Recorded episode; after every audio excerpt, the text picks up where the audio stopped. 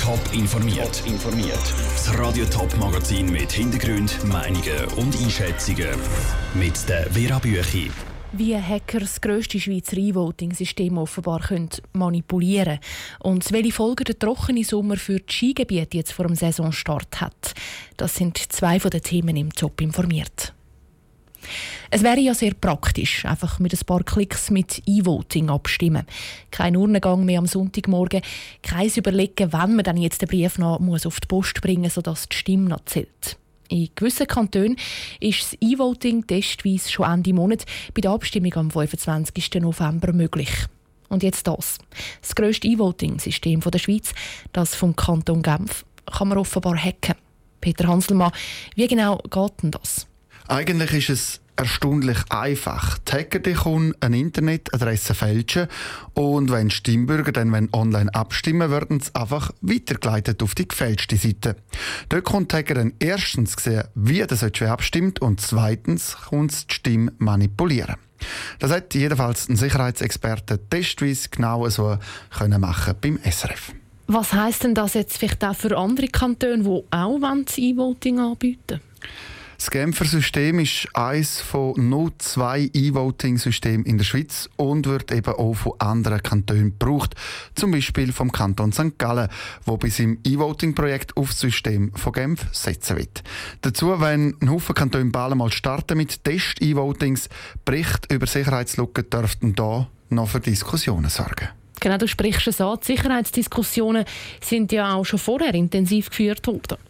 Ja, besonders seit der Bundesrat im Sommer angekündigt hat, dass er flächendeckendes E-Voting möglich machen will. Er will vor allem, dass es für Auslandschweizer einfacher wird zum Abstimmen. Und E-Voting soll ein modernes und eben auch ein günstiges Modell sein. Nun haben ja Kritiker dort schon gewarnt, dass es Sicherheitsprobleme könnte geben und dass das am Schluss der Demokratie nachhaltig könnte schaden, wenn eben die Wähler am System nur vertrauen. Danke, Peter Hanselmann. Der Kanton Genf schreibt übrigens zu der Sicherheitslücke bei seinem E-Voting-System, das Problem sei bekannt und es gäbe schon Gegenmaßnahmen. Eine gross angelegte Manipulation sei nicht möglich. Tote Fische, austrocknete Seen, Bäume, die schon im Sommer braun werden. Die Rekordtrockenheit hat diesen Sommer zu schaffen gemacht. Und jetzt steht die Skisaison vor der Tür.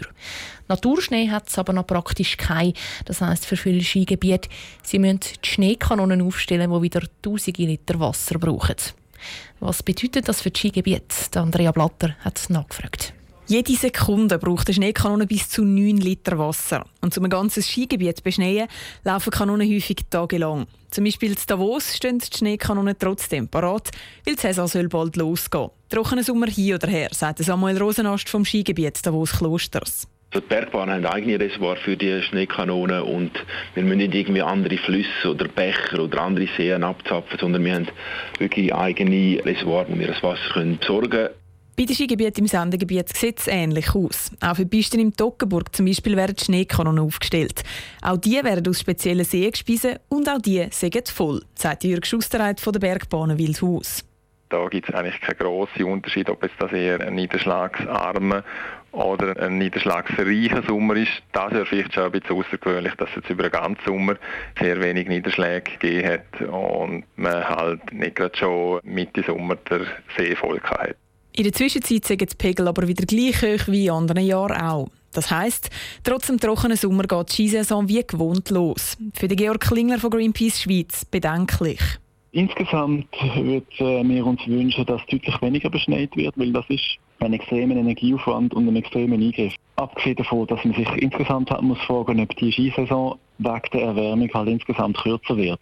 Das ist aber mindestens vorläufig kein Thema für die Skigebiete. Der Beitrag von Andrea Blatter. Am 12. November ist es genau 100 Jahre her, seit die Schweiz eine von ihren grössten Krisen der Neuzeit erlebt hat. Der Landesstreik 1918. Das Land ist am Rand vom Bürgerkrieg gestanden. Drei Menschen sind umgekommen nur knapp ist es nicht noch schlimmer gekommen. Das Landesmuseum Zürich widmet dem Streik eine neue Ausstellung.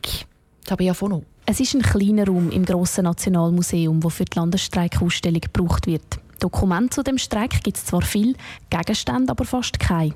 Das Publikum soll aber auch nicht gerade erschlagen werden von Dokumenten, sagt Pascal Meyer, die Kuratorin. Dokumente, Fotografien hat sehr viel, aber wenn man wie in anderen Themen Gegenstände sucht, dann sind die nicht da, weil das gibt es nicht zu dem Thema. Darum haben wir uns beschränkt auf einige Schlüsseldokumente, die die wichtigsten Stationen der Geschichte des Landesstreik erzählen. Die Stationen sind in einem Zeitstrahl aufgeführt und das Publikum kann eine Zeitreise machen in die Schweiz vor 100 Jahren. Die beiden Seiten, die beim Landesstreik schlussendlich aneinander geraten sind, sind farblich getrennt. Grün ist der Staat, die Behörden und das Militär. Die Gegenbewegung ist vis-à-vis, sagt Christian Koller, Professor für Geschichte, der an der Ausstellung mitgewirkt hat. Eins fehlt Arbeiterbewegung, die eben auch wichtig ist. Die kommt nicht einfach aus dem Nichts, sondern die entwickelt sich im Verlauf des 19. Jahrhunderts und erstarkt dann in der Zeit vor dem Ersten Weltkrieg und dann auch wieder während dem Ersten Weltkrieg. Die ist mit Rot, das ist natürlich die Parteifarbe. Am 12. November 1918 haben dann 250'000 Arbeiter im ganzen Land gestreikt. Die Ausstellung versucht die wichtigsten Faktoren, die dazu geführt haben, zu zeigen. Die Armut der Leute nach dem Ersten Weltkrieg, der Ausbruch der spanischen Grippe und die Arbeiterbewegung, die überall am Boomen war. Gezeigt wird aber auch, dass der Landesstreik heute noch Auswirkungen hat, sagt Christian Koller. Ein zentraler Punkt in den Landesstreikforderungen, die ja dann auch sehr rasch 1920 umgesetzt wird, ist die 48-Stunden-Woche. Das ist die massivste Arbeitszeitverkürzung auf einen Schlag in der Schweizer Wirtschaftsgeschichte. Das sind ja alles Themen, die heute wieder hochaktuell sind. Und auch eine andere zentrale Auswirkung wird thematisiert nämlich dass der Landesstreik der Anfang war von einer konsensorientierten Politik in der Schweiz. Zum Beispiel wird der Weg vom Ernst Schnups gezeigt. Nach dem Streik 1918 hat er als einer der Drahtzieher in Haft. 25 Jahre später ist er als erster Vertreter der SP in den Bundesrat gewählt worden. Ein Beitrag von der Tabea Fono. Die Ausstellung im Nationalmuseum geht noch bis Mitte Januar. Zwischen ihnen sind auch diverse Veranstaltungen wie eine Podiumsdiskussion geplant. Top informiert, auch als Podcast. Mehr Informationen gibt es auf toponline.ch.